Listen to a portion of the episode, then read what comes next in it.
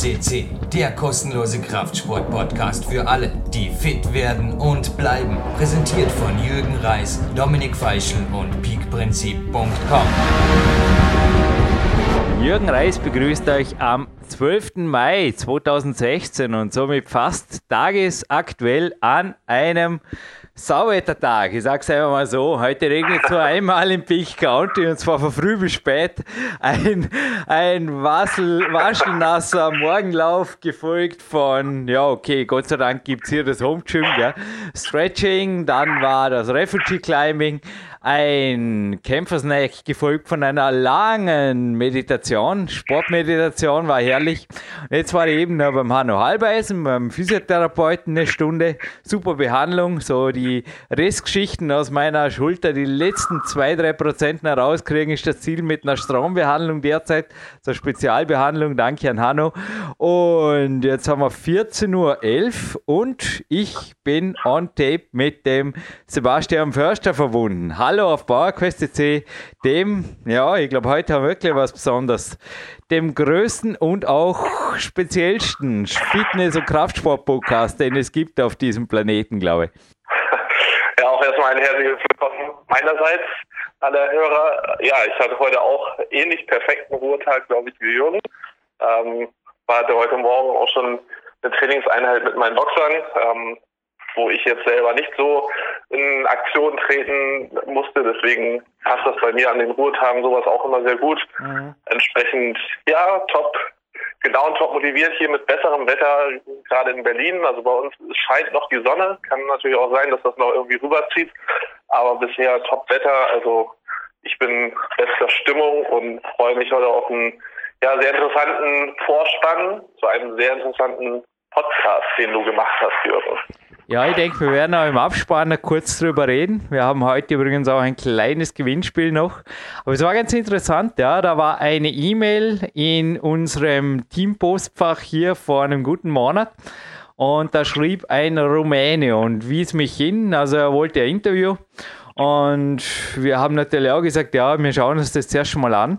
Er wies mich darauf hin, dass er mehrere Kanäle bedient als Blogger und 200.000 Zugriffe hat. Was mir, ich bin dann selber auf die Kanäle gegangen, gleich mal aufgefallen ist, er beschäftigt sich mit weit mehr als Sport. Also mir sind multikulturelle Themen aufgefallen, auch Randthemen. Ich sage jetzt mal Dinge, die nicht jetzt unbedingt in der Tageszeitung so aufgefasst werden. Also er scheint sich auch jetzt Flüchtlinge betreffend, speziell auch in die Richtung, also für den Planeten ein wenig zu interessieren und die Menschen auf diesem Planeten. Und mir gefiel die Sache gut und ich habe ihm zugesagt und was dann eigentlich rauskam, war für mich absolut positiv überraschend. Also es scheint der Vlad, der 25-Jährige, ja, also er hat auch einen sehr, sehr speziellen Stil, Interviews zu führen, glaube ich, kann man so sagen. Und mir hat ja. das total Spaß gemacht. Da habe ich nur gedacht, geil, endlich einmal jemand, der sich selber auch so einbringt und man merkt auch, für ihn brennt natürlich das Athletenherz fürs CrossFit. Ich glaube genauso oder ähnlich wie bei mir fürs Klettern. Es ist also PowerQuest C. Wir haben übrigens heute auch Sebastian, ich habe dir eine E-Mail weitergeleitet, die kam glaube gestern Abend rein. Da ja, genau. da habe ich die Sauna und Offline genossen, habe es heute Morgen im Postfach auf jeden Fall entdeckt. Wir dürfen die veröffentlichen und zwar es ist einfach so, dass wir also von der Strategie her, wir bleiben ein Podcast für Athleten von Athleten.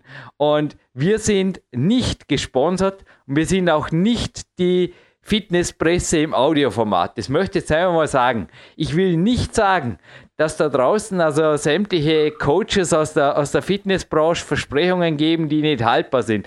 Ich persönlich habe einfach nur langfristig die Erfahrung gemacht und das ist einfach auch das, was der Martin Gallagher mir zum Beispiel auch immer wieder gesagt hat in Interviews, dass Disziplin alleine oft halt nicht lange reicht. Es braucht ein Feuer, es braucht eine Passion, es braucht eine Sportart, die für einen passend ist. Und ich glaube, darum geht es auch heute in dem Interview. Und dann, ja, dann passt es einfach auch. Und zwar nicht nur für ein paar Monate oder für ein Jahr, sondern eventuell für den Rest des Lebens. Also wer mal ein, zwei Sportarten, glaube ich, gefunden hat, für die man sich begeistert und ist, man bedient, mir reicht eine. Und ein bisschen Laufen als Ausgleichssport, das liebe ich. Aber mehr, mehr brauche ich eigentlich nicht. Klettern und Laufen und ich bin der glücklichste Mensch, den es gibt auf der Welt. Ja, also das, das merkt man ja auch an und ich glaube, das ist ja auch das, was halt so viele motiviert und was mich auch damals zum Beispiel zu, dich zu dir gebracht hat, Jürgen.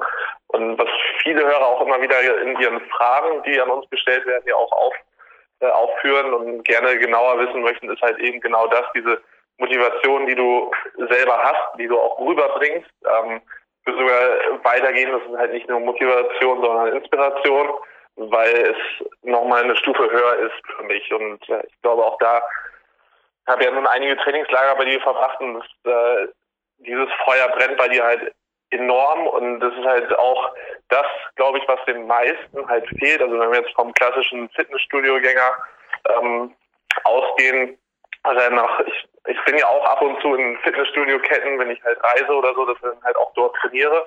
Ähm, das nutze ich dann für mich auch. Aber ich sehe halt ganz häufig, dass, dass hier eine ziemlich große Bewegung mit dabei, dass halt sehr viel ähm, in diesem Bereich natürlich sich entwickelt in Richtung ja dieses ästhetische Training wird äh, spricht immer mehr Leute anscheinend an. Allerdings eben diese langfristige Motivation stelle ich mal wirklich in Frage und auch die ja die Motivation, die da wirklich hintersteckt. Also nur aus ästhetischen Zwecken zu trainieren, äh, kenne ich die wenigsten, ehrlich gesagt, die da das über Jahrzehnte machen. Also bei unserem Podcast vielleicht Bernd Breitenstein, der schon ein paar Mal da war, ähm, ja, aber es gibt nicht allzu viele, die das wirklich so durchziehen und sowieso auch wettkampforientiert. Also sich da regelmäßig irgendwie vor dem Spiegel für sich alleine zu stellen oder auch Fotos von sich selber zu posten. Ich weiß nicht, ob das halt die grundsätzliche Motivation sein sollte. Und ich finde halt gerade, es gibt halt so viele super Sportarten. Ähm, jeder kann irgendwo was finden, was wirklich interessant ist, was auch wirklich andere Ziele äh, mit sich bringt und auch viel mehr Spaß glaube ich, mit sich bringt, weil ganz ehrlich, ich sehe da selten irgendwo Spaß bei den Leuten, die da ins Fitnessstudio rennen, sondern Kopfhörer auf und dann ähm, ja eigentlich so für sich alleine vor sich hin pumpen. Das ist das, was ich häufig sehe. Und meine, wenn man in diesem Bereich, also im Eisensport Interesse hat, da gibt es natürlich jetzt auch genug. Du hast vorhin auch was Latt macht erwähnt, CrossFit. Ähm, da habe ich halt auch schon einige Athleten kennengelernt, die wirklich mit Herz, Herzblut dabei sind auch wenn vielleicht man dem einen oder anderen kritisch gegenüberstehen kann, das mag ja sein, aber es trotzdem sind viele wirklich, die auch athletisch orientiert sind dabei und ja, dann, was weiß ich, ob es Ballsportarten sind oder eben halt auch Klettern, Touren und Co. Es gibt halt so viele Sachen, die gemacht werden können, wo jeder irgendwie was finden sollte. Ähm, aber auch vielleicht nochmal zu dir, Jürgen, ich glaube, für dich das Klettern, äh, ist diese, diese langen Trainingstage kommen ja nicht zustande, weil du dich dazu zwingen musst, sondern weil es vor allen Dingen, weil es dir auch Spaß macht. Das erwähnst du ja auch. Und ich glaube, da kannst du ja vielleicht auch nochmal mit eigenen Worten sagen, was es für dich ausmacht oder was da eben deine Motivation ist.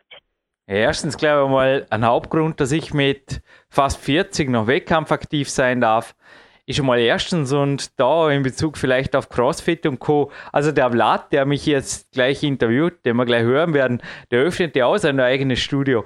Und ich persönlich habe zum Beispiel in den Anfängen meiner Kletterlaufbahn, ich habe jeden Kurs, jeden Lehrwart, jeden Mentor, ich habe gebucht, gebucht, gebucht, den ich finden konnte, okay?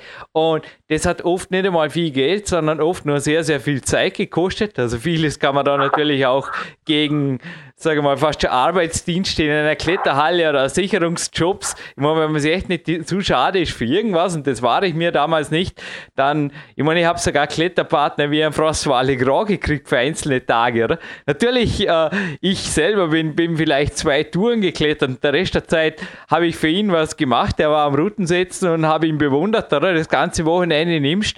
Aber es hat extrem viel gebracht, mir da die Details abzuschauen, wie trainiert jemand so wirklich weil er hat sich zu, zur selben Zeit hat das ja auf den Weltcup vorbereitet, der in derselben war, ein paar Wochen später stattfand. Das waren zum Beispiel neben den Lehrwartausbildungen, die ich habe, also ich habe vom Breiten dann den Spitzensport mitgezogen, ich habe sogar Routensetzausbildung, mir fehlt da nur der Abschluss, den haben nie gemacht, weil ich niemals einen, einen Erwachsenenbewerb ausgelassen habe.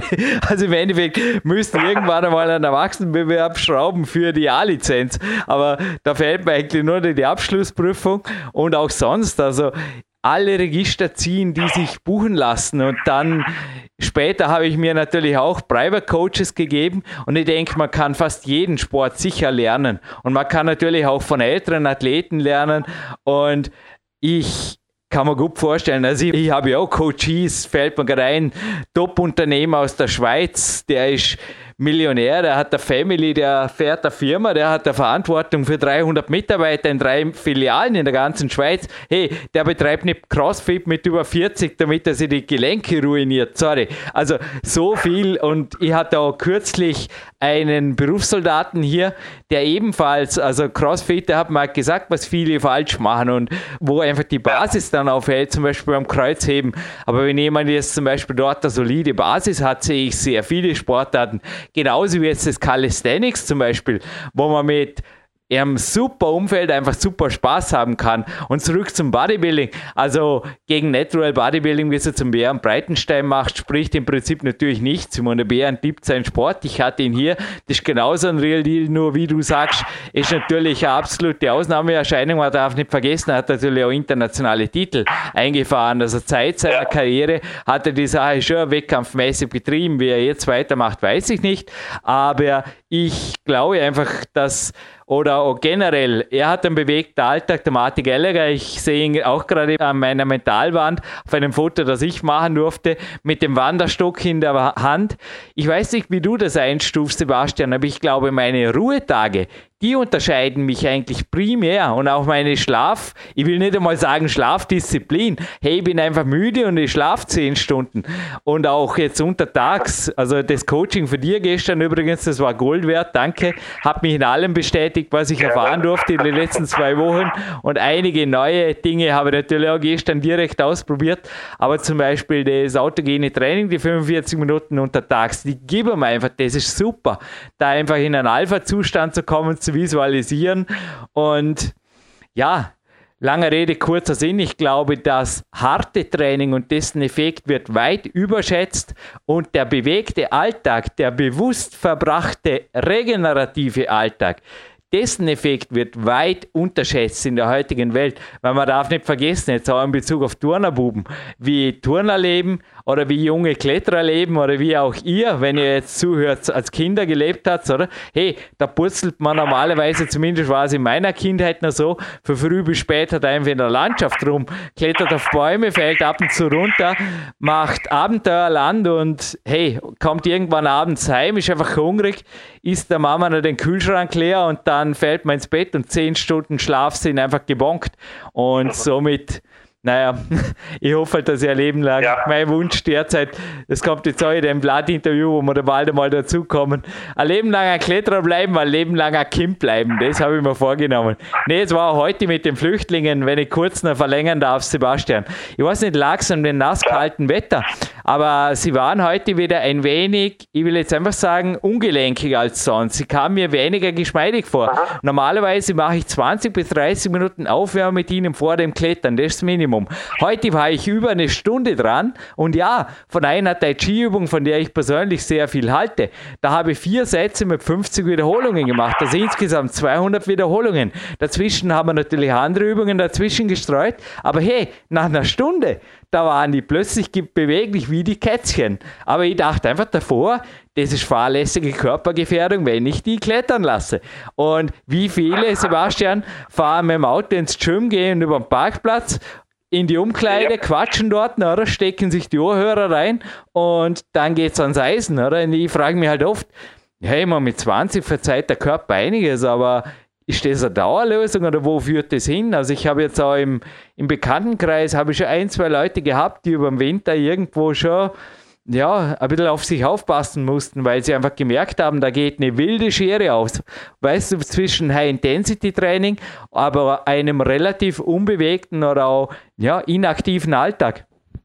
Ja, also ich glaube, das ist generell auch bei vielen Problemen sicher und äh, also ich, für mich persönlich bin ja auch, also ich bin so vielen Aktionen und ständig eigentlich unterwegs und nutze halt auch wirklich die Möglichkeiten, äh, die sich mir bieten, um mich zu bewegen. Also die meisten eben, das was du genau richtig angesprochen hast, die haben halt ihre paar Trainingseinheiten, die sie in der Woche vor sich haben. Und äh, ja, der Rest ist eigentlich für die dann irgendwie besteht dann auch, was ihr im Interview angesprochen habt, irgendwie vielleicht noch aus Essen und äh, irgendwie Büroarbeit oder so, aber die, die Alltagsbewegung, gerade das und auch das, das lockere, spaßige Bewegen und vielleicht irgendwo spielen gehen. Also gut, ich habe natürlich jetzt Vorteil auch mit meinen Kindern, automatisch da äh, aktiver irgendwo zu sein und auch viel zu spielen mit den Kleinen. Ähm, aber auch da kann man natürlich, es gibt so viele Möglichkeiten, irgendwie lockere Bewegungen mit einzubauen in den Alltag und das macht halt auch verdammt viel aus. Also die Ruhetage, also der Ab die Abwechslung zwischen Ruhetagen und Trainingstagen, das sehe ich bei den meisten auch gar nicht, dass da überhaupt irgendwo ein Wechsel ist. Und auch wenn ich jetzt die, bei den Boxern das Training zum Beispiel, das halt natürlich auch, dass da ein Wechsel stattfindet zwischen sehr intensiven Trainingstagen und lockereren Tagen. Ne? Also bei dir sind ja nun auch, wir haben da auch schon deine, deine Ruhetage gesehen. Das wäre für viele natürlich auch Trainingstage, aber das ist bei den Profis generell so. Also die, die Boxer haben jetzt nicht einen Ruhetag und sitzen zu Hause rum, sondern dann kommen die halt trotzdem zum Gym und haben halt eine lockere Einheit. Ich glaube, sowas einzustreuen oder ein längeres Turner-Warm-up, das wäre für viele auch eine super, äh, super äh, lockere Einheit, irgendwo die einzustreuen. Das sagen auch viele Experten oder auch andere Trainer, mit denen ich mich unterhalten habe, dass eben viele den Fehler haben, dass sie halt nicht die Ruhetage richtig nutzen. Und ähm, ja, ich denke, da kommt auch viel von deinem, von deinem Lifestyle rüber. Das sollte auch im Interview ist ja auch näher ausgeführt. Deswegen, ja, ich denke mal jetzt das Interview mit Blatt anhören und genießen und wir hören uns im Abspann. Salut! Săptămâna aceasta am avut deosebita plăcere de a lua interviul lui Georgian Reis. Acesta este un atlet profesionist, este unul din cei mai buni indoor climber din lume, este un preparator fizic cu o echipă extraordinară în spate, ca, cu, alături de care prepară sportiv de performanță, însă de experiența căreia te poți bucura și tu. Este autorul mai multor cărți care au avut mare succes în Germania și Austria și de asemenea este gazda podcasturilor PowerQuest, podcasturi în care a avut invitați cele mai tari vedete din lumea fitnessului. Este o persoană extraordinară, am fost plin de motivație după discuția cu el, deoarece am regăsit o persoană extrem de fericită, o persoană care nu-și practică sportul de performanță în care concurează ca pe un job, ci este fericit, se trezește în fiecare zi cu o poftă nebună de a se antrena din nou și din nou și e o persoană care a studiat foarte mult modul în care corpul uman funcționează și are o înțelegere foarte avansată despre cum ar trebui să fie nutriția noastră. Haideți să vedem cum a decurs interviul cu el. I consider myself really a, a happy person because I can do what I am built for and I can live the way I want to live my life. Also do my sponsors and my yeah, I can make a living of it. It's really, oh, it makes me happy. First of all, I'm a happy person. I consider myself a really happy person. I'm surrounded by really great people and a great team, and I, yeah, I just can say it's it's a dream of life I'm living. I mean, I'm becoming 40 this summer, and I think it's not the usual way. Also in Austria I mean, many people are not. I think I consider myself a free man and a happy man. That's the first important thing. And yeah, the climbing is the way. I hope I can climb as long as I can move my hands and feet. I hope I can climb forever. It's a thing that really makes me happy. Steve Maxwell, who was on my podcast, the PowerQuest DC podcast. It's also an English interview. He said when my friend Dominik Feischl interviewed him, so Dominik is doing with me the podcast or uh, founded with me this podcast, that in his opinion, climbing and running is hardwired in the human DNA. And I just feel like that. When I go running on the rest day or climbing on the training day, I'm just a happy person. I understand. You feel like you are doing what you are built to Absolutely. Do. Absolutely. Also today I was climbing and this is why I'm so full of energy and happy now and yeah, I'm really also looking forward for your question, Vlad. What uh, what I uh, always suggest to people is um, trying to see what they are able to do.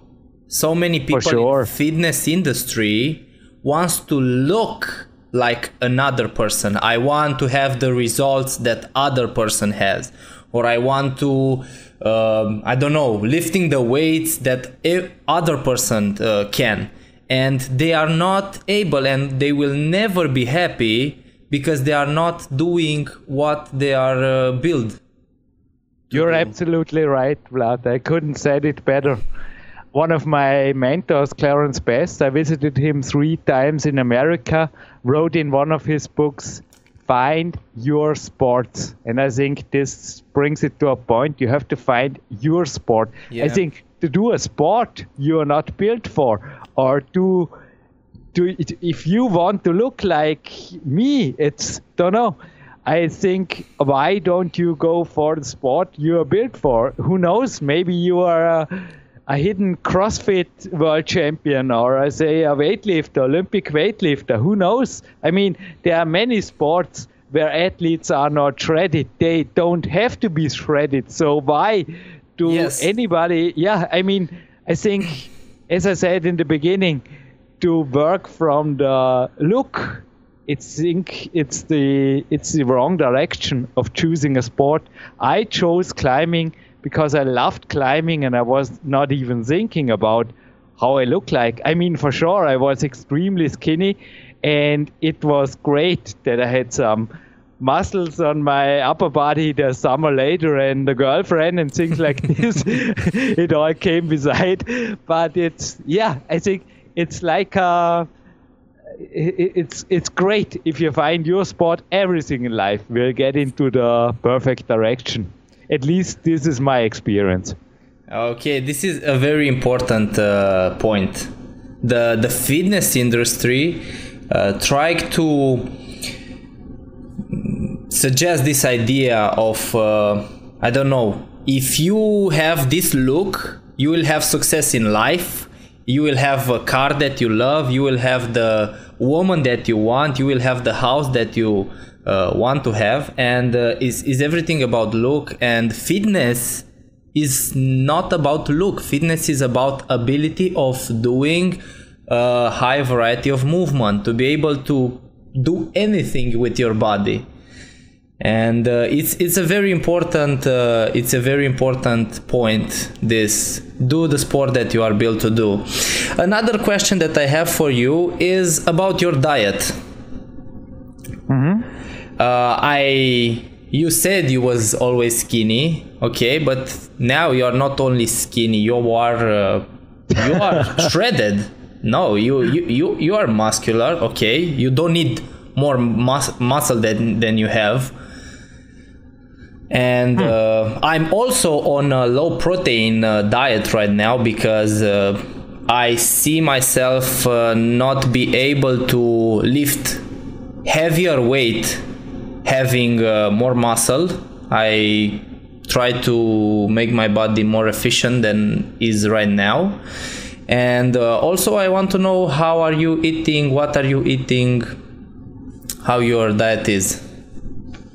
Yeah, Vlad, I, as a child in holiday, expected that I'm really doing well when I'm not eating much during the day. So often, my father, he is a professor in sports, and in holiday, he always engaged me to try different sports. So I made a surfing license, a diving license, and stuff like this, or was uh, riding a mountain bike on a Canary Island, and I was I was always the best when I was undereating during the day and overeating at night. And the normal fitness media wrote, also the nutrition speci- specialists wrote the opposite. You know, big breakfast and then little and little during the day, and maybe protein in the evening, and then ma- split it to many meals.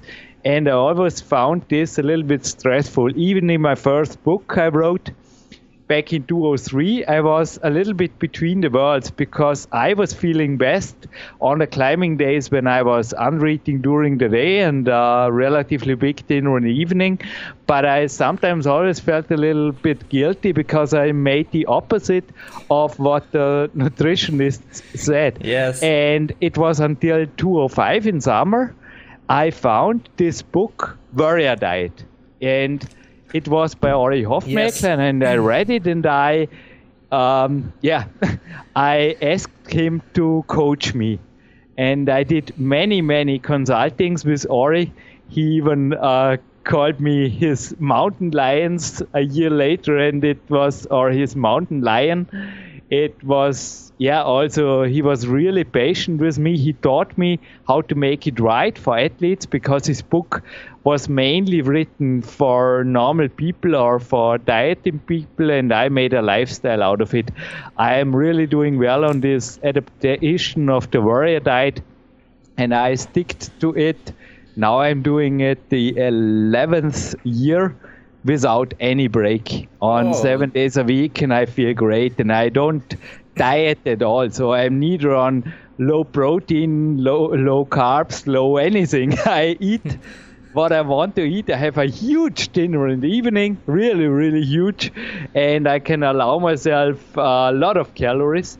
And yeah, it's don't know. It's for me my way of freedom. I mean, it's Is- a is no perfect thing because I during the day have all the time or the freedom freedom to live on a really little nutrition. And in the evening, I take my time, maybe one and a half half hours, sometimes two hours, and I enjoy my warrior dinner and I enjoy, yeah, I enjoy just eating. And then afterwards, I, as I was a child, I go to bed and sleep often like a baby. Up to 10 hours, no problem at all, Vlad. that's Whoa, my, this- this yeah, is- that's this in, is in, a, in a nutshell, that's my nutrition. because um, I, I also have a diet very similar with warrior diet in the middle of the day i only eat uh, raw fruits Oh, interesting. yeah. and uh, in the evening i have a big meal and that's all and uh, the reason why i think the the a lot of nutritionists say you have to eat small meals in i don't know six small meals in a day and stuff like this. They don't understand how body works. If you have many meals small meals you lose the the sensitivity for insulin. Your body is not so so sensitive at insulin and uh, this is the reason why so many people uh, have diabetes and because they eat uh, all day round. And also uh, a very very good uh, thing about uh, a very good um a very nice benefits of warrior diet is it's very simple. A lot of people wants to lose weight and start dieting but they don't have time to make six meal every day. You you lose your life if you, you are only cooking every day. And uh, i'm very impressed to see you as a professional athlete eating in this way in the, in I the couldn't say anything better than you just did, Vlad. It's absolutely right what you say. I mean, many people after breakfast and lunch they lose their insulin sensitivity, they become pre-diabetic, and in the evening they are not even able to digest their maybe their after workout shake. It is that way. Um, okay, very very impressed. I I can't wait to see uh, what my subscriber will say about your diet because I'm I'm really the opposite in in Romania where every every nutritionist say you have to eat a lot, small meals, stuff like this, and uh, I really promote um, low uh, quantity of meat I and I I'm not a raw vegan or vegan or stuff like this, but I I believe in plant-based diet because I study for for few years what meat is and is not something that you want in a very very big quantity in your body. And eating once once a day is I, I think is fine but so many people are eating meat at every meal four times three times four times a day and uh, they also lose uh, uh, immune immune system going down when uh, when they are eating so much uh, meat and uh, also insulin sensitivity again and and all this stuff. How many times a week are you training Uh, just to finish this up, meat I usually only eat once or maximum twice a week. oh but god otherwise, I don't exactly ex- the same uh, and one thing to the diet, Vlad, it's really cool that you are a sort of kind of a forerunner in Romania for this. And as you might have seen on my homepage, I am doing private consultings for dieting and for training and also for the mental training. And I and my team, we checked out what you do on the web on your several channels. And one thing I will just note it down. I will give you one hour for you, Vlad, of telephone or Skype coaching as we do right now for free.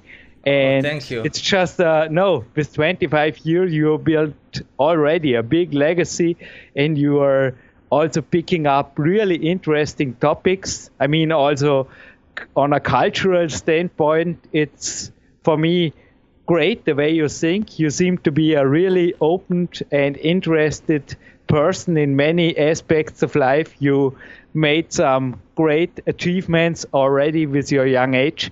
I honor Thank you. this and I want to give you one hour for free whenever you need it. Okay? Oh, Thank this you. is more than great. Thank you, thank you a lot. I'm what I'm doing uh, about uh, nutrition is I trying to understand how my body works. I I try to forget everything people are saying and just see how my body works and what my body needs.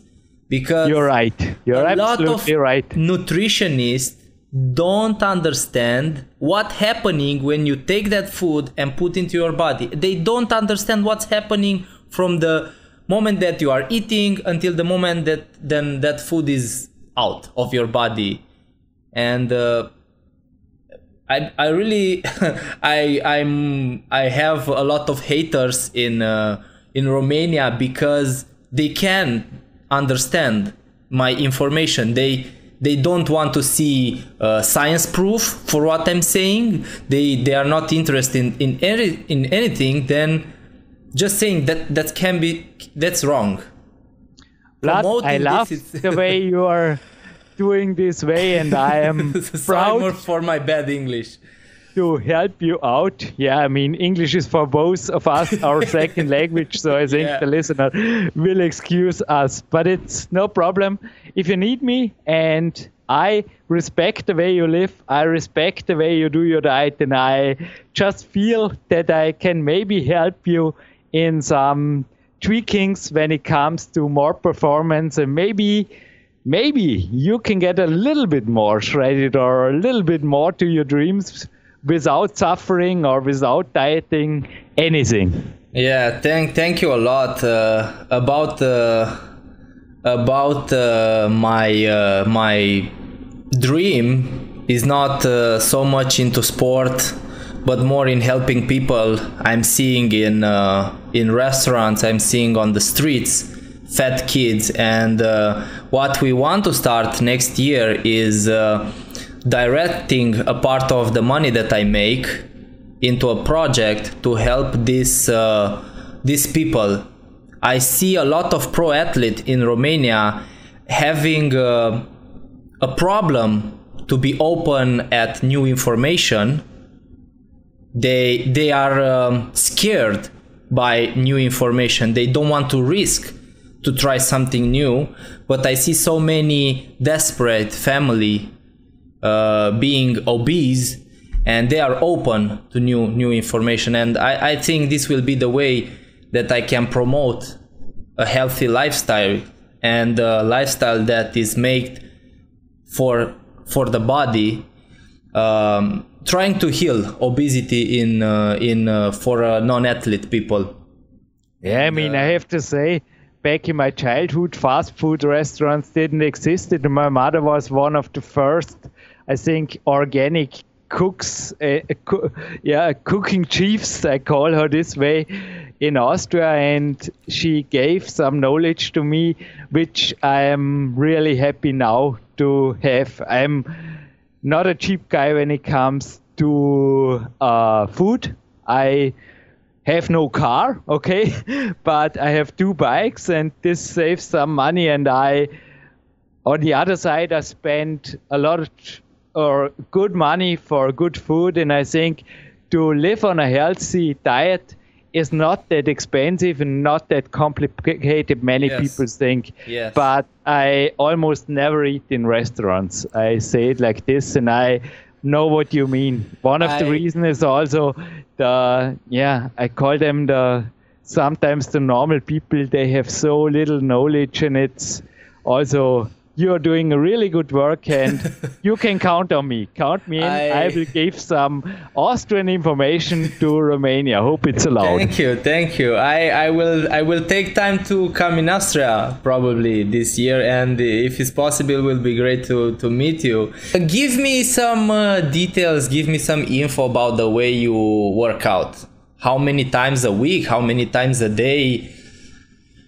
Yeah, first I have to say I love training. I am not sure sometimes if I really have to train that much, but I know my body and I love high volume training. Also today, I mean, I got up after nine hours of sleep. In winter, I even needed more, but I never set an alarm clock. I got up about 5:30 and did some warm-ups, and then I went to the computer and did some work done also for my coaching clients here.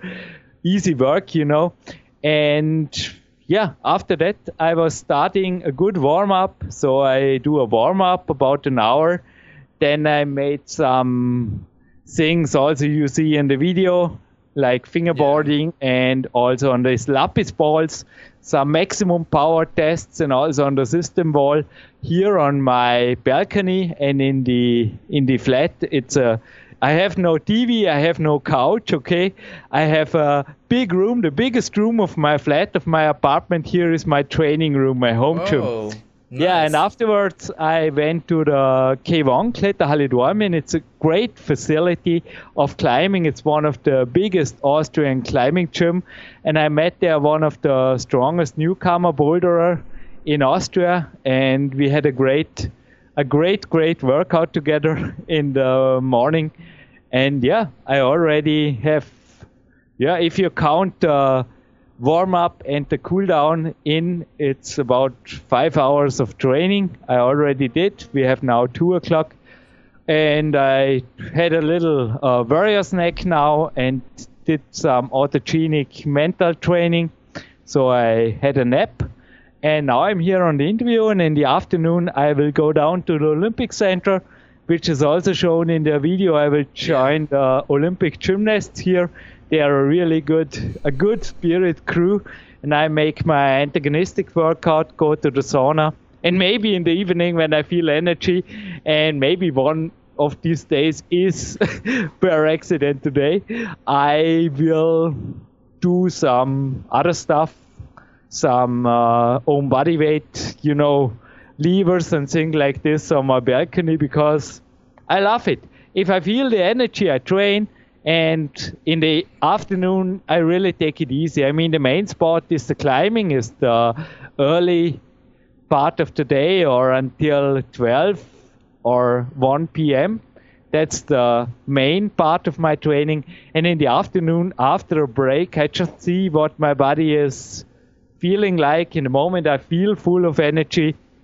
But well you train again. yeah but it's in the afternoon it's always it depends also how far away the next competition is.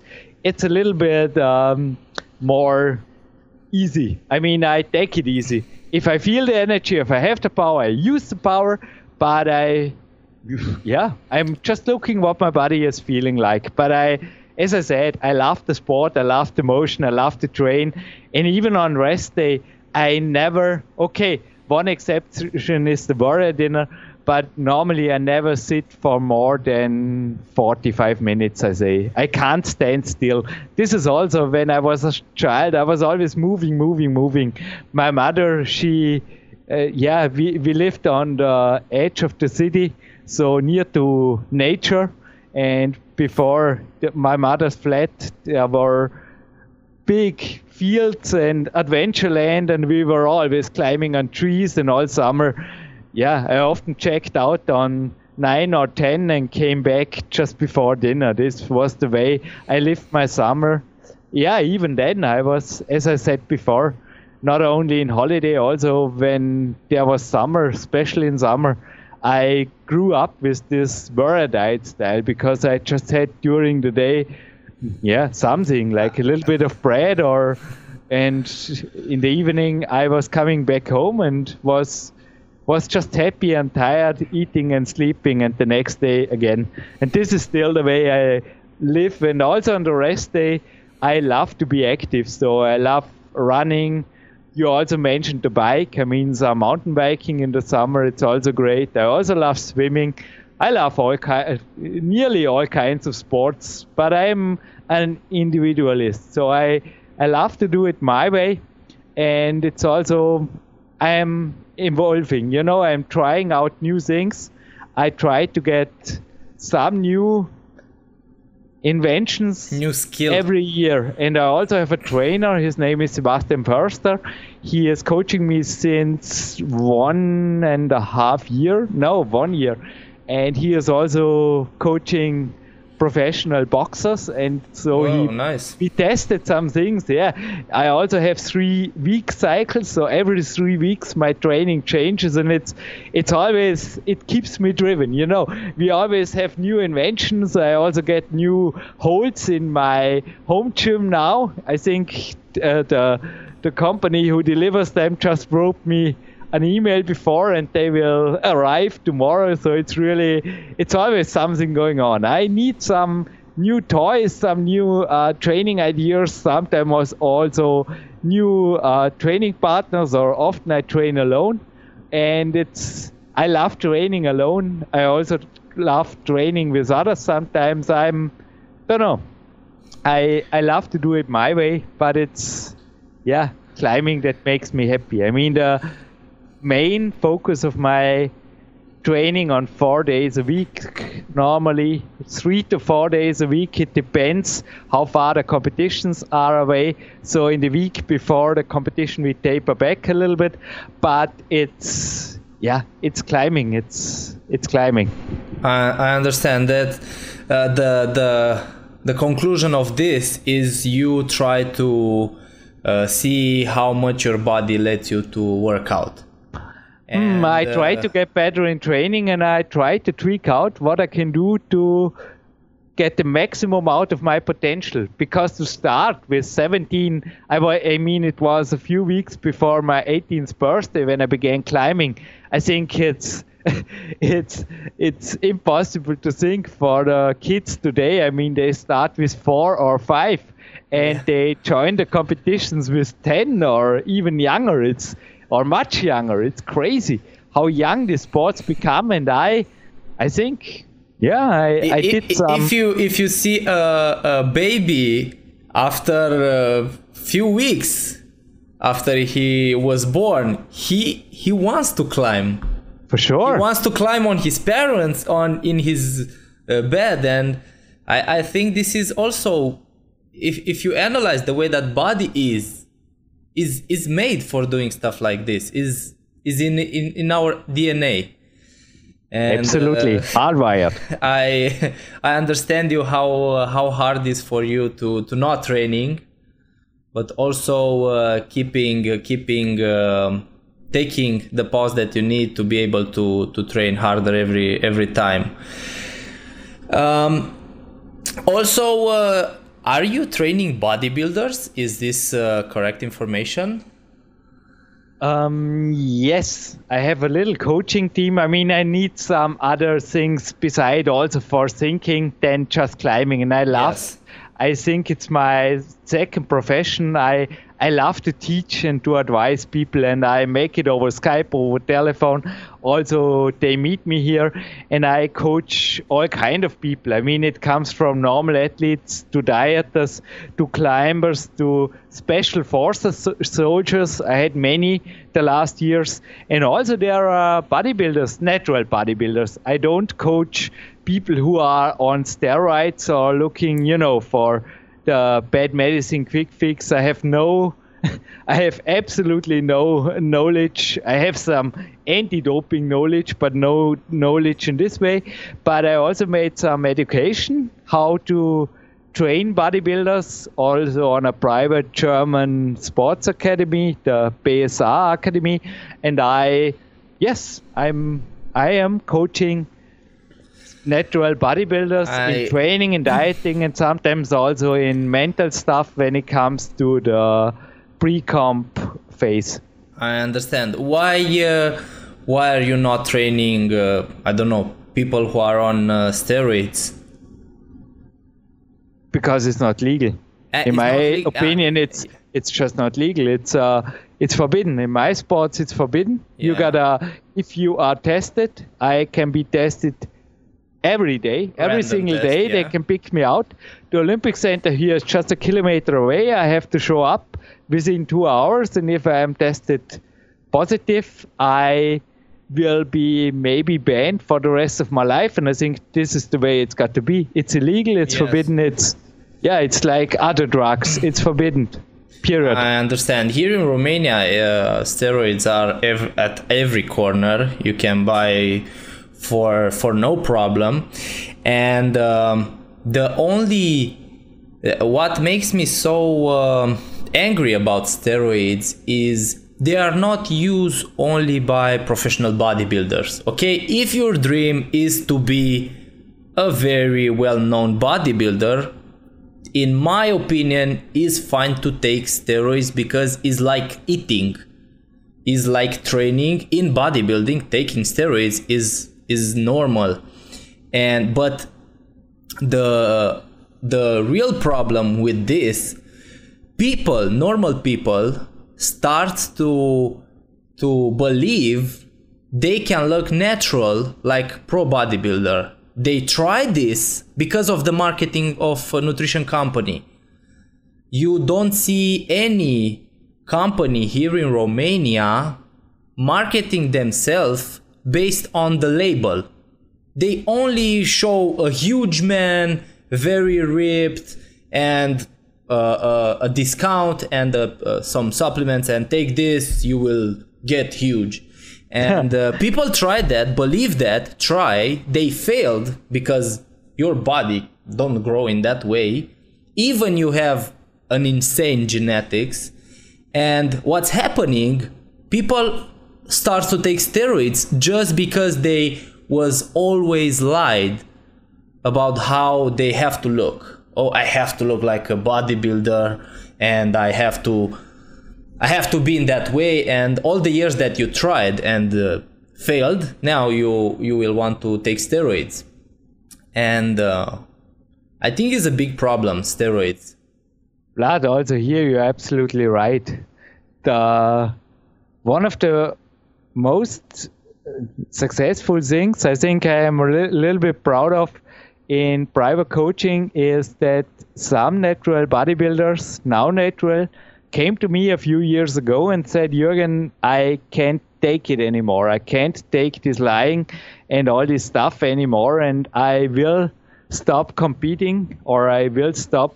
Yeah, I, I have to get another life and they come to me, they learn the warrior diet, they just often don't believe that it works in the beginning because yes. they are used for years to live on their seven, eight meals a day and really are stressed out.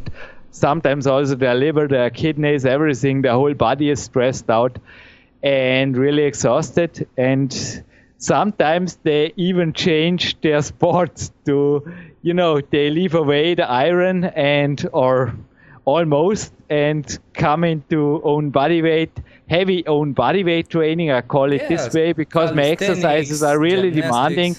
And one of the bodybuilders even started climbing and bouldering, and he is visiting me here in Dornbirn for training camps twice a year, once or twice a year, and it's really it's great to have people like this, and they come again and again, and they you know they now have a family, they feel great. Also, their doctors are proud of them, and it's it's all getting on a good way, and this is one of the things. I can say, but you're absolutely right. I also had uh, former Mr. Olympia Dexter Jackson on my podcast, and he said the same like you said. If you have the genetics to win a Mr. Olympia, you can think about steroids, but if you don't have the genetics, Yes. why would you take the risk? Yes. This is what he said, and this was so straight, you know, from uh, Mr. Olympia. It was really Yes. great. You can find and listen to this podcast on Power Quest CC. Listen to it again and again and again, and then sleep on it,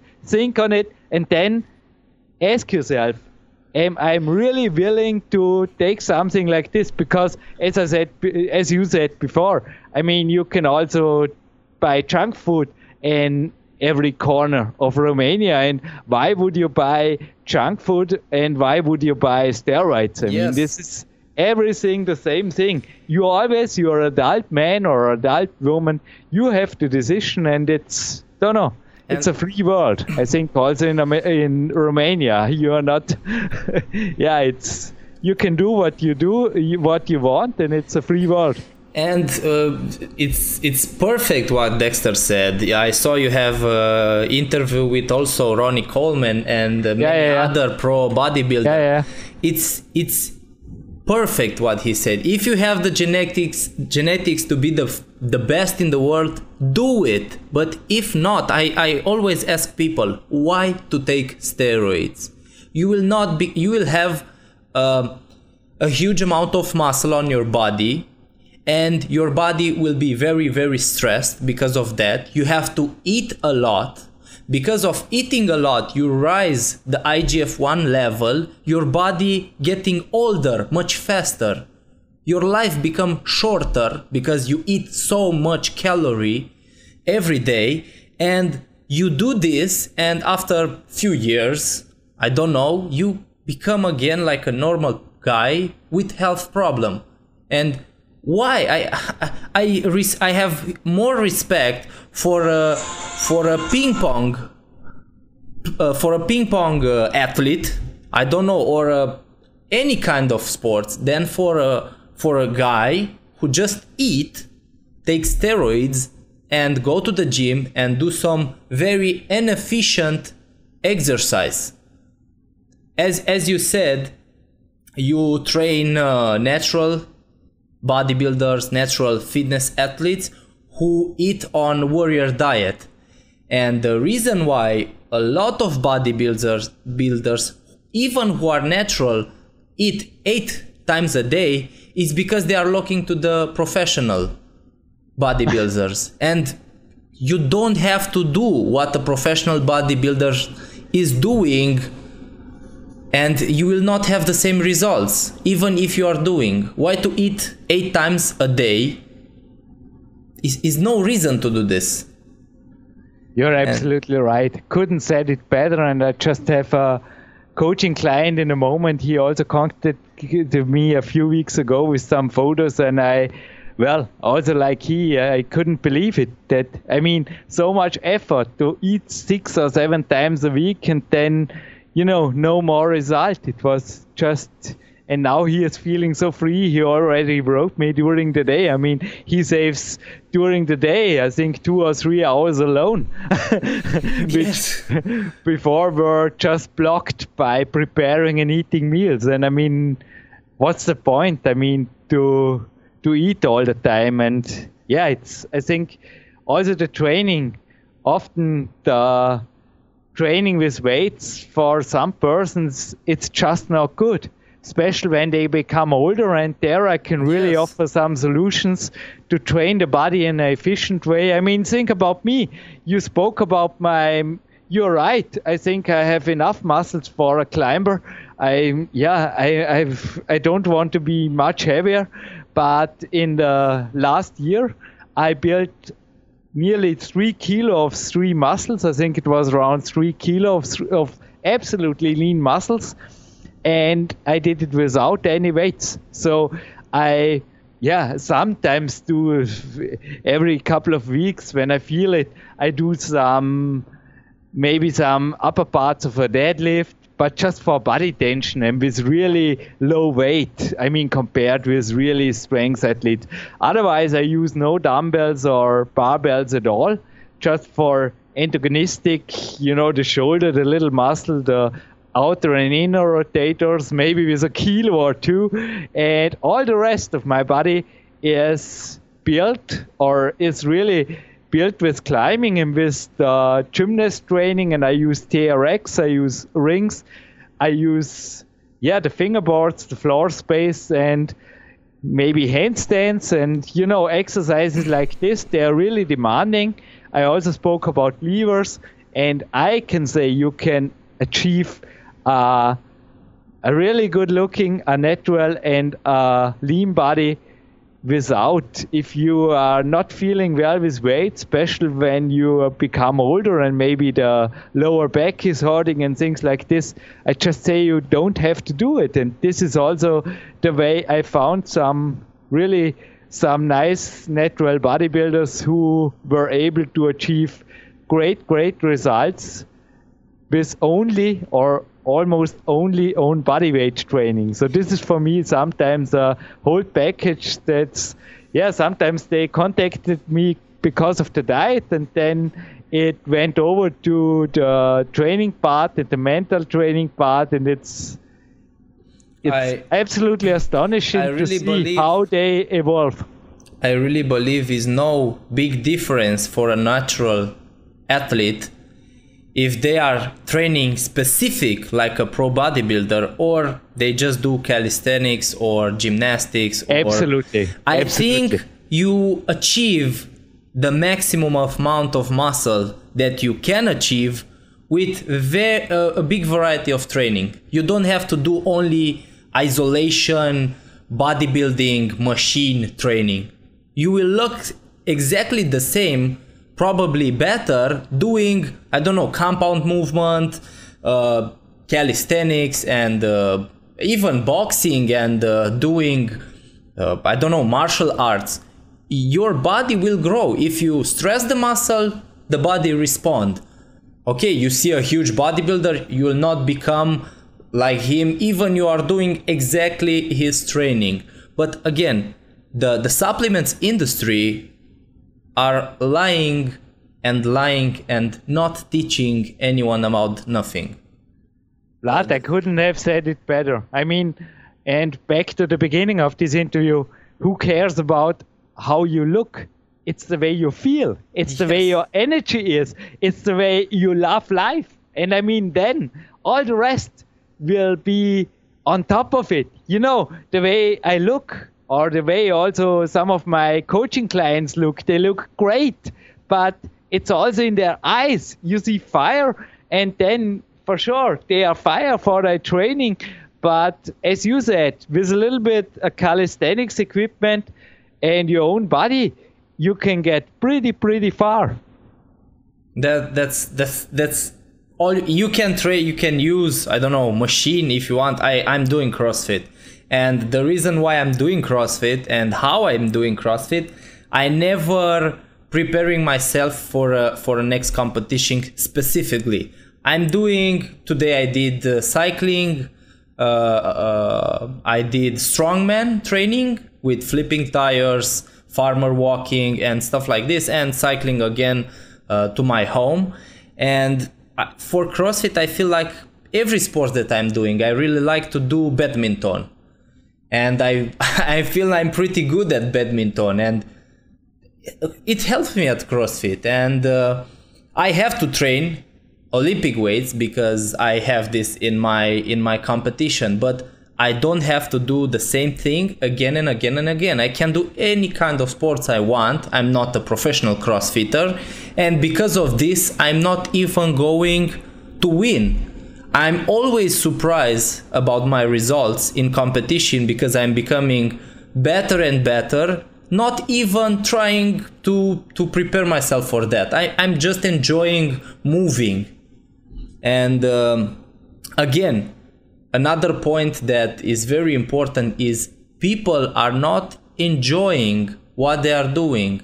They are doing stuff just just to look in a way not because they are enjoying enjoying. And i was very impressed by you because you are a professional athlete but you are also very very happy. A lot of professional athletes are not very happy with what they have to do but that's their job. And uh, it's very very nice to see you are not you, you don't have a job. You really do what what you love to do as I said, I love training and I often, yeah, I also feel also well when I am a little bit overtrained sometimes and I love every minute of training and every minute of movement. And it's really great, Vlad, to speak to an athlete like you. For sure you are, and I'm looking forward to meet you in Dornbirn, maybe in summer. It's it's great here. I will lead you to the swimming pool. We have a great swimming pool here, the, the Waldbad Enz, and you can. I will organize some girls and you can play badminton. I promise you. thank you, thank you, thank you. Uh, my last question for you is uh, about uh, the documentary with you meeting the natural bodybuilders. How this uh, changed your life? For me was the way that uh, I found you. I I'm sure a lot of people uh, hear about you for a first time uh, with that documentary and uh, how how it was for you. How much your life was changed by by this um, documentary. I mean, first of all, uh, not at all. I mean, uh, Konrad Wolf he is the founder also of this bodybuilding ref channel yeah. who published this film. He showed up for photographing me a year before i think it was 2011 and 2012 he said hey jürgen i started filming. Uh, let's make a film project. I bring a friend of mine and we make something. And i said yeah it's nice. And as you said, it was really a documentary. It is no Hollywood film. I mean, Daniel Gildner, he is a really, really well-rounded athlete.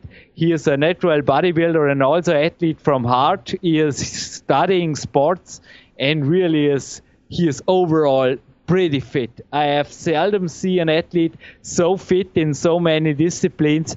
And for sure, it was for him really hard. I mean, I think he's saying it in the film. He got nearly 90 kilo.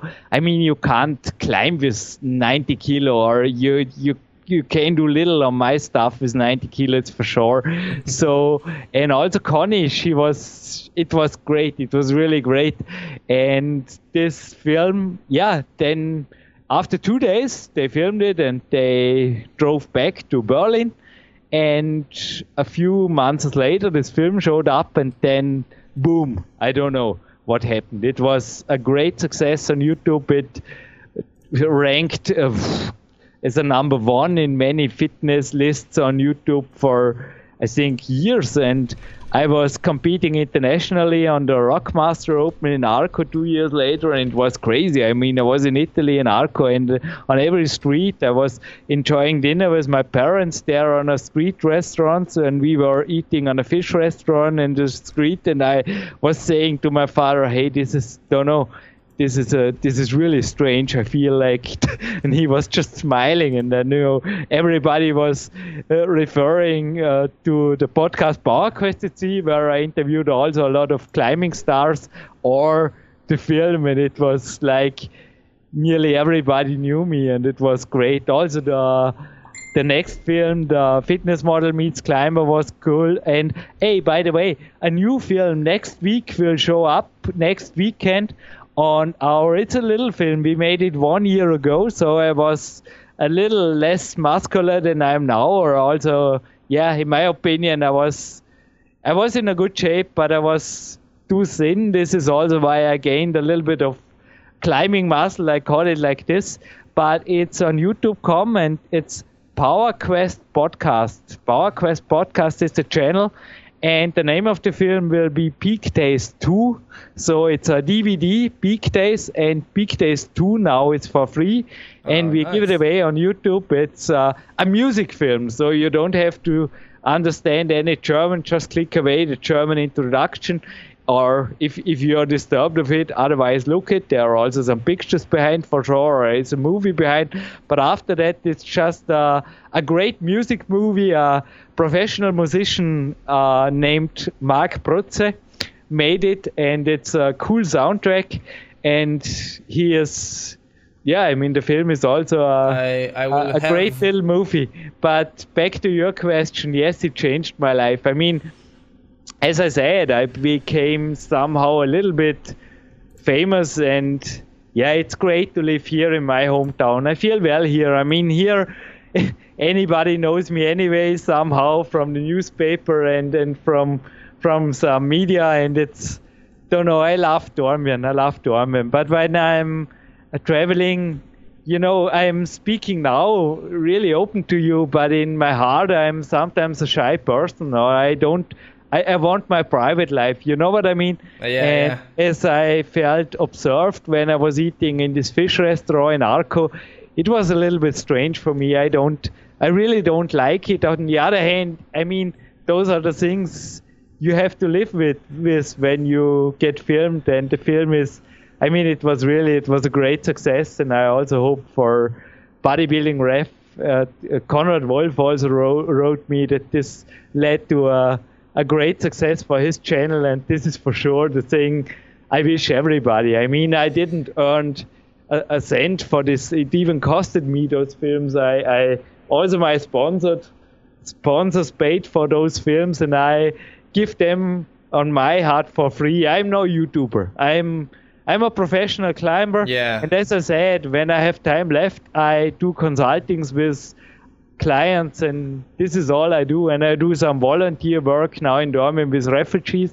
Once a week, I have a climbing project with them, or we have a climbing project, and it's really great. It's also something that influences my life in an absolutely positive way. I have one uh, yeah, every Thursday I work with refugees here as an instructor. I teach them climbing, some yoga stuff or power yoga stuff. I call it this way, and also German, and it's it's a great thing. And this is my one of my rest days, one of my favorite rest days in the moment. I understand. It's it's very nice to see you not only having a positive impact in sports, but also in uh, in social life in your city, and uh, I think. I mean, you is- you are a idol when it comes to this. When I watch on your channel, I mean, you are really, as I said in the first minutes, for 25, you are a great. You are a great spirit. I think more people should act like you. It's it's great. What a world would this be? yeah i i really i'm really happy with uh, to see people change and uh, not giving uh, useless motivation like oh you can be the best be the best. No i give you scientific evidence of how you have to eat and what you have to do to be healthy. And i think if a person is healthy is happy.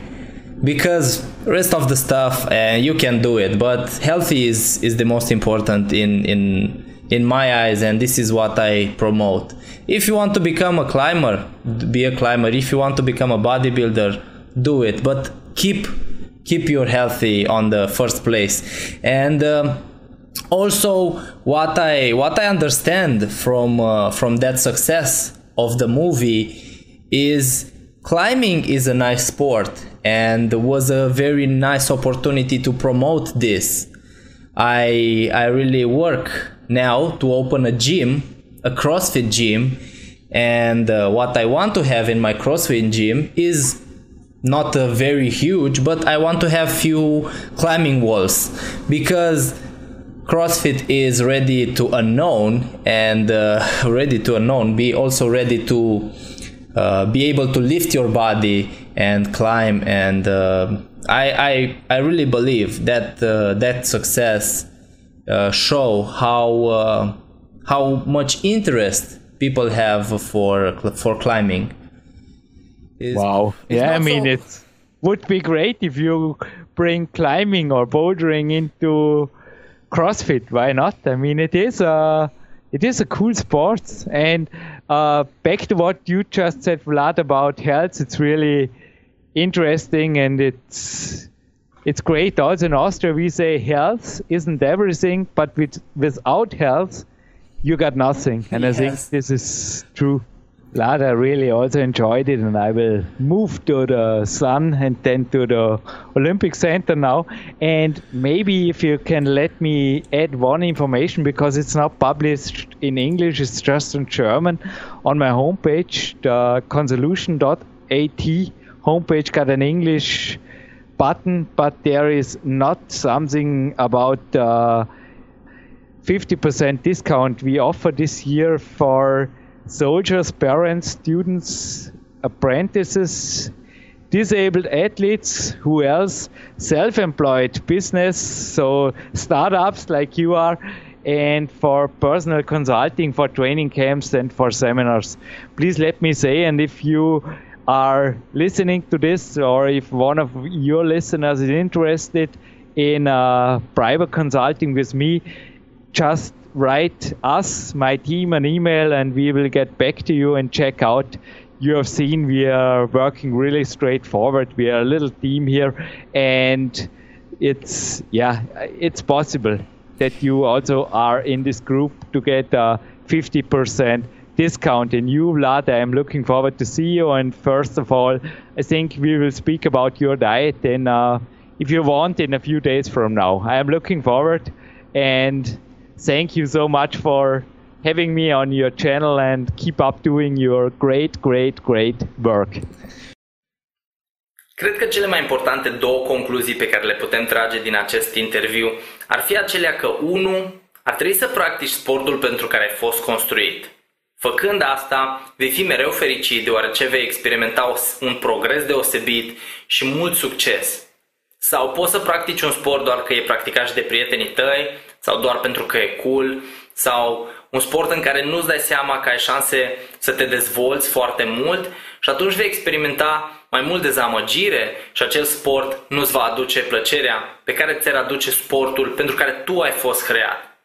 A doua concluzie foarte importantă e cea pe care și Dexter Jackson a spus-o, aceea că ar trebui să apelezi la steroizi și spun asta mai mult pentru cei care practică culturism. Ar trebui să apelezi la steroizi doar în momentul în care crezi că ai șanse să fii Mr. Olympia.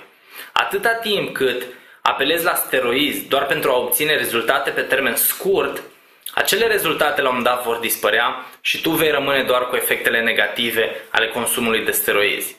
Sper că v-a plăcut acest interviu. Îmi pare încă o dată rău pentru uh, faptul că nu mă descurc foarte bine la limba engleză. Nu am învățat limba engleză la școală, am învățat-o singur, așa că gramatica mea e varză și toată limba engleză pe care eu o vorbesc e varză.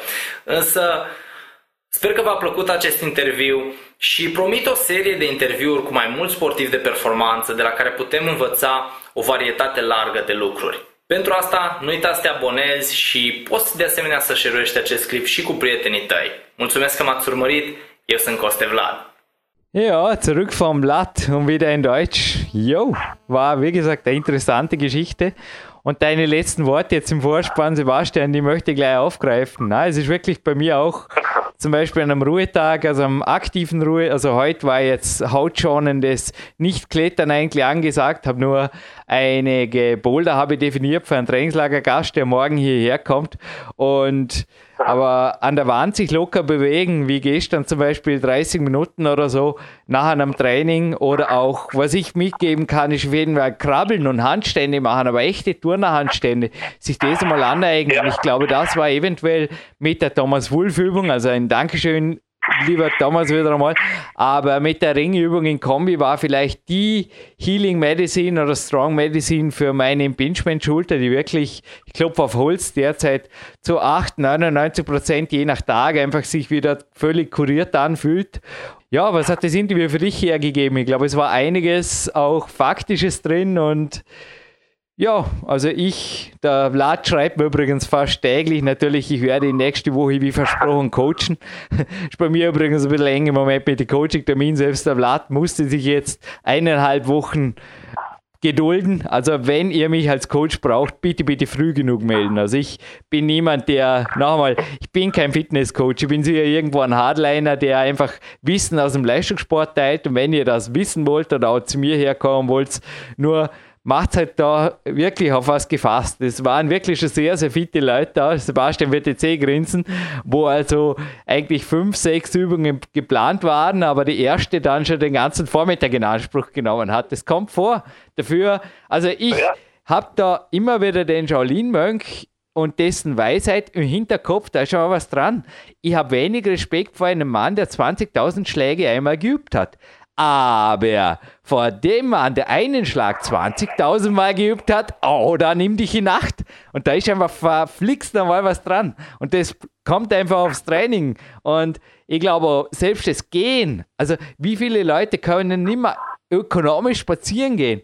Was einfach auch einen, einen Lauf machen? Also du hast vorher im Vorspann auch noch meine Ruhetage erwähnt. Hey, ein lockerer Berglauf in Zanzenberg rauf oder jetzt ist mir total egal, wenn es regnet. Ich gehe hinterher in den Stadtwald und dann ins Magic Fit ein bisschen Joint Mobility Session Nummer 3 heute. Ich zähle da gar nicht mit. Dann in die Sauna dann schlafe ich wie ein Baby. Aber ich glaube, selbst das Gehen kann für manche Leute schon ein super Training sein, eine Körpererhaltungsschule, wenn das aktiv betrieben wird. Also auf dem Oberkörper her natürlich mit der richtigen Schulterstellung, sprich Brust raus, Bauch rein und Kopf gerade. Ich denke, da kann man viel mehr rausholen ab und zu als ja, mit irgendwelchen klassischen großen Grundübungen. Ich weiß nicht, zum Teil das ja, das, das ist nice to have, aber die Basis ist einfach die Gesundheit. Dann ein geschmeidiger, gesunder Körper, der einfach auch rollen kann, der fallen kann, der krabbeln kann, der alles Mögliche kann. Und dann kann man mit der Kraft weitermachen.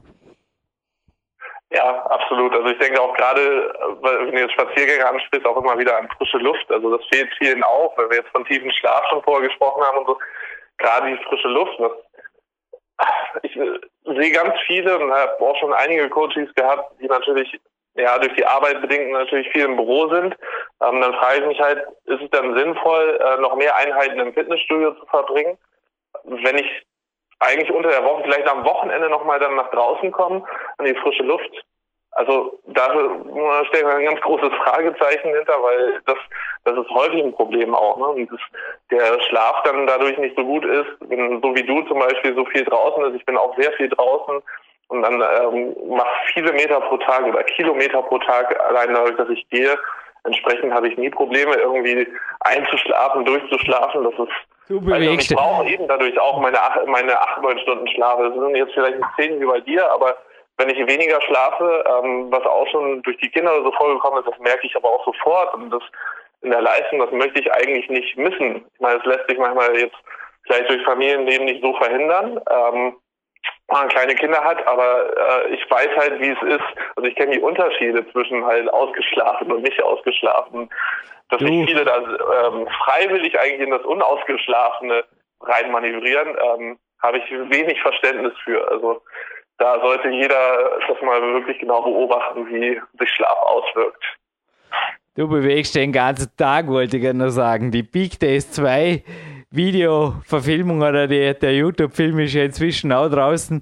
Da wurden einige ja. Szenen, also es wurden viele Szenen rausgeschnitten, unter anderem auch Kletterszenen von dir, weil während du mich coachest, hat und zu in meinen Satzpausen sehr wohl auch zu den Griffen gegriffen. Oder wenn ein Ball rumliegt, seid gewarnt. Der Sebastian war Fußballer, also da geht's ab, da geht's ab. Ja, ja der Ballsport ist bei mir drin, ja, ja. Vielleicht nochmal ganz der, der Film passt auch ganz gut. Also es sind ja viele Übungen, die man, äh, die wir da auch zeigen und es äh, hat gar nicht mal unbedingt alles mit irgendwelchen Kraft- und Kletterübungen zu tun, sondern auch viel die Mobility-Übungen, so Richtungen, die du gezeigt hast vor allem. Ich glaube hier, ähm, und du hast auch gerade zum Beispiel den Hand, Handstand, den richtigen Turnerhandstand angesprochen, auch neue Übungen, auch mit dem eigenen Körper, gerade Turnelemente, Mobility-Elemente zu lernen. Äh, auch sehr, sehr effektiv und macht auch unheimlich viel Spaß. Das kann ja auch in den Kampfsportbereich reingehen, weil wir immer wieder jetzt das Thema halt Motivation haben, wie motiviert man sich, aber neue Übungen zu lernen, neue Bewegungen zu lernen, Also mir macht unheimlich viel Spaß.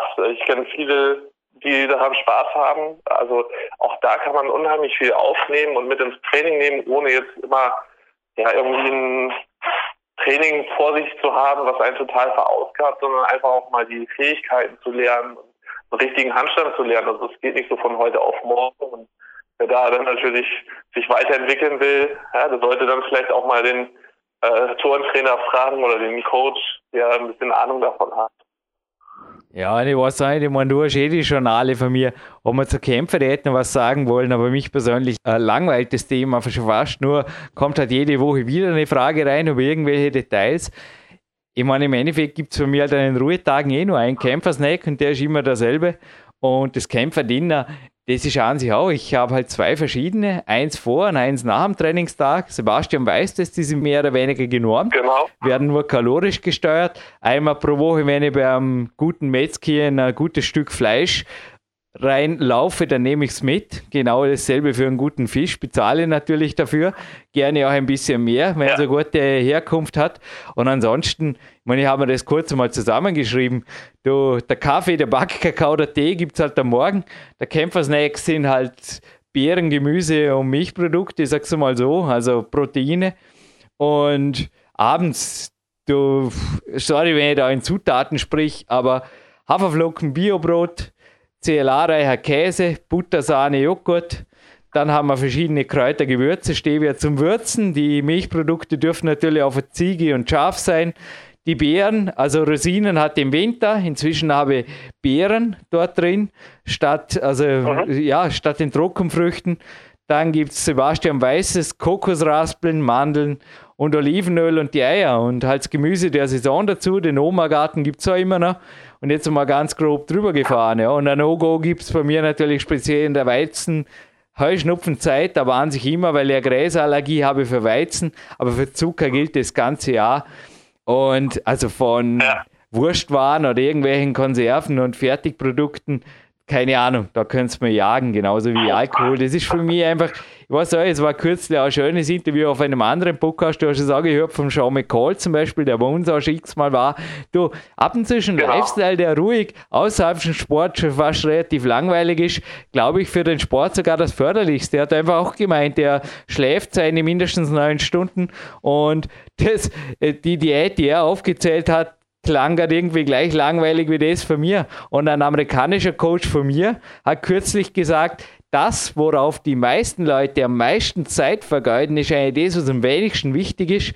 Und er hat gemeint, Shopping, Eating, and Media Consumption, also Medienaufnahme for Pleasure. Und da ist was dran. Also fragt euch einfach nach der Notwendigkeit und nicht, also 12 Uhr, hätte ich heute um 12 Uhr äh, Mittagessen gebraucht, hätte ich halt das autogene Training kicken können. Also oft ist es wirklich, wozu sich den Tag, das kam ja auch im Vlad gut rüber, im Vlad-Interview jetzt, wozu sich den Tag nach der Uhr oder nach Gewohnheiten zu verbauen. Hey, ein Leben ist es wert, gelebt zu werden und zwar 120 20-prozentig, würde ich sagen.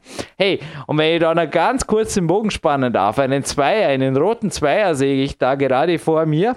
Und zwar eigentlich gleich zweimal. Einmal auf der Peak DS 2 CD, die gibt es jetzt von Marc Protze, beziehungsweise vor mir liegt der Draft-Ausdruck final sogar schon des Covers. Die wird in wenigen Tagen hier eintreffen. Und was bereits hier ist, ist das zweite Buch von zweite Buch weiß ich nicht, aber auf jeden Fall das zweite Buch in der Trainieren wie im Knast-Serie von Paul Coach Wade.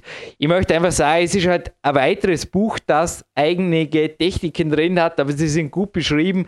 Besser wäre es mit dem Coach natürlich, die zu lernen zum Teil, aber es sind fortgeschrittene Trainingstechniken im Own-Bodyweight-Bereich und ich möchte einfach nur sagen, die zum Beispiel in einem Calisthenics-Gelände mit ein paar erfahrenen Leuten durchspielen, macht sicherlich Sinn. Schon ordentlich ein massives Buch geworden und ja, erschienen im Riva Verlag übrigens. Und das gibt es zu gewinnen, würde ich vorschlagen. Und ja, ja, Sebastian, vielleicht verlieren. Also klar, im Leistungssport, ich bin nicht so gemein zu den Trainingslagergästen, aber da gibt es halt zum Teil einfach Coaches, die vielleicht in der Rhetorik nicht ganz so geschult sind. Aber der Lubo Matera, ich vergesse nie mehr, und das macht er jetzt mit mir, wenn er Lust hat dessen Anweisungen, die funktionieren einfach. Der zeigt eine Übung und dann sagt er, okay Jürgen, jetzt machst du die drei bis vier Mal pro Woche, fünf Sätze, 15 bis 20 Wiederholungen, nach drei Monaten kommst du wieder und dann schauen wir uns das an. Und so funktioniert einfach Sport. Und ich weiß nicht, ich persönlich tue mir halt mit Quickfixes und Co. schwer und darum kommen vermutlich auch Leute wieder Platz zu mir und das taugt mir. Und die coache gerne, in dem Fall sogar umsonst. Das war mir einfach ein Anliegen für dieses coole Interview. Hast eh gehört, in der Mitte hat es mir irgendwie mitgerissen, aber gedacht, hey, der Bursch ist wert, aus dem wird was. Ja, definitiv. Also ich denke auch, was du richtig angesprochen hast, ist eben das gerade, ja, also die, die meisten Coaches, die, die Erfolg haben, ähm, die machen halt ziemlich klare Ansagen und erwarten natürlich auch, dass dann entsprechend die, ja, das, die Leistung oder das, das, äh, die Aufgaben erfüllen, sozusagen auch dann halt vom Athleten kommt. Und ich glaube auch, dass äh, vieles halt nicht irgendwie in ein paar Wochen gemacht ist, also gerade aus dem Turnbereich oder auch im Boxbereich, im Kletterbereich. Ähm, Gewichthebenbereich, da wird jetzt ja auch nicht irgendwie mal was von ein paar Stunden oder auch nur ein paar Wochen gelernt, sondern da wird Woche für Woche, Monat für Monat, Jahr für Jahr immer wieder die Grundlagen trainiert, aufgebaut. Und äh, ich glaube, da irgendwelche Quickfixes, ja auch, ich habe solche Anfragen, du hast ja auch einige solche Anfragen, die existieren bei uns nicht. Und ich glaube, einfach das Ganze auch sowieso langfristig anzugehen, ist viel effektiver, viel sinnvoller und entspricht auch halt einfach meinen Werten, dass ich kann mit diesen Quickfix-Geschichten persönlich einfach nicht umgehen und deswegen, ja, nicht unsere Welt. Umso schöner, dass wir den Podcast machen und auch mit Blatt wieder jemanden an Bord haben, der auch so denkt und von daher, ja, ich denke mal, das Gewinnspiel, da fehlt jetzt noch eine Gewinnfrage, äh, Jürgen. Ja, jetzt könnte eine Frage, es wäre eine super gemeine Frage, aus einem Buch stellen, das noch gar nicht veröffentlicht ist. Wie lange geht es, um einen ja, kompletten Athleten auszubilden? Wobei, das habe ich, glaube ich, sogar im PowerQuest 1 schon geschrieben. Zwölf Jahre, also meiner Erfahrung nach. Und die bestätigt übrigens auch ja. ein, also du hast mal Tape gegeben von einem Coach für dir, den, einem Mentor für dir. Das werden wir heute noch fertig hören. Aber es ist irgendwo schon was dran, ja, dass einfach die meisten mit Quickfix auch die seltsame Vermischung aus Gustatorik, lass mir da noch kurz ausholen und Training. Also das Zitat, das mir heute aus dem Tape hängen geblieben ist, Sebastian, das war einfach genial.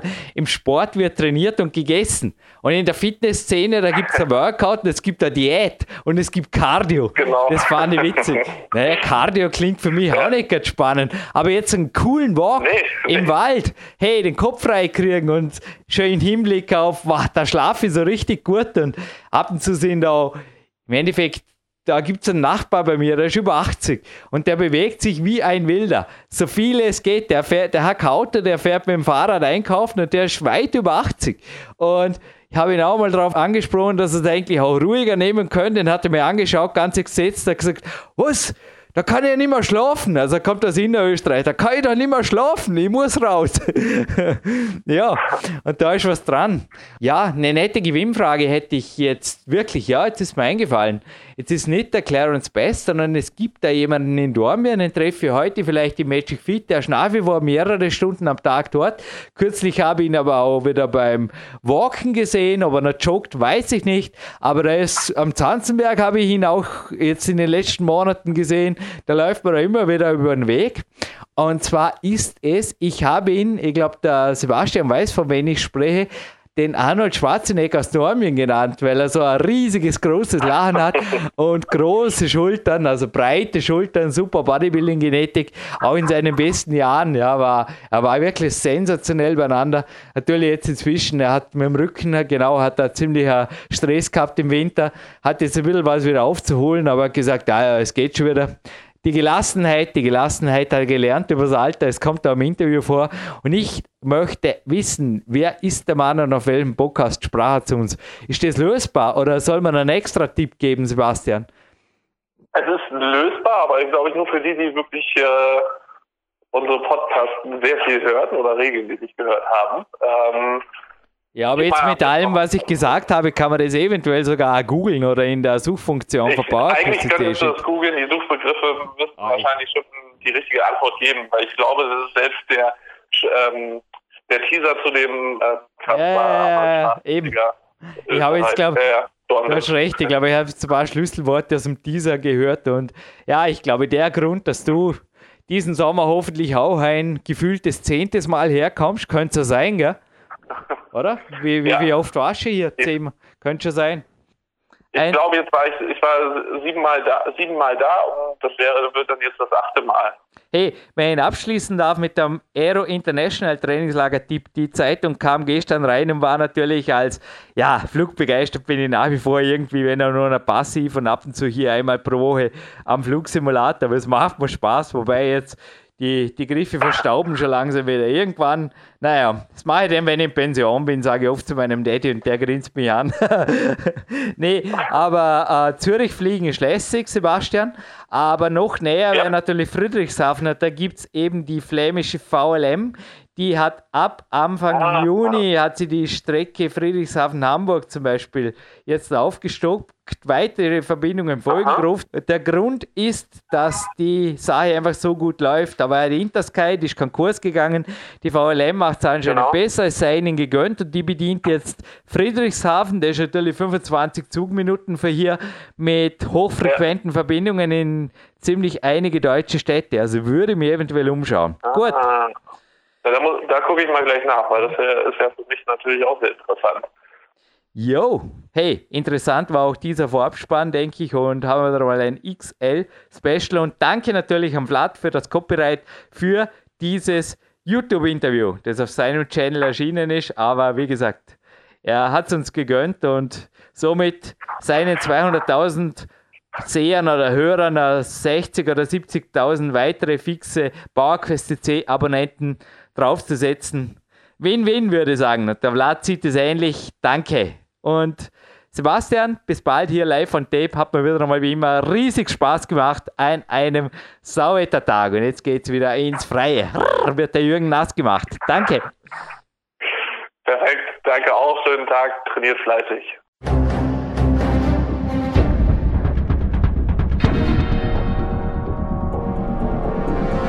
Alle Fitness-Bestseller der Peak-Trilogie, kostenlose Newsberichte und weitere Podcasts von PowerQuest CC sowie Trainingssoftware, Supplemente und Trainingsausrüstung, Personal Coachings, Seminare, Workshops und mehr. Jetzt direkt im Internet auf www.peakprinzip.com oder www.jürgenreis.com.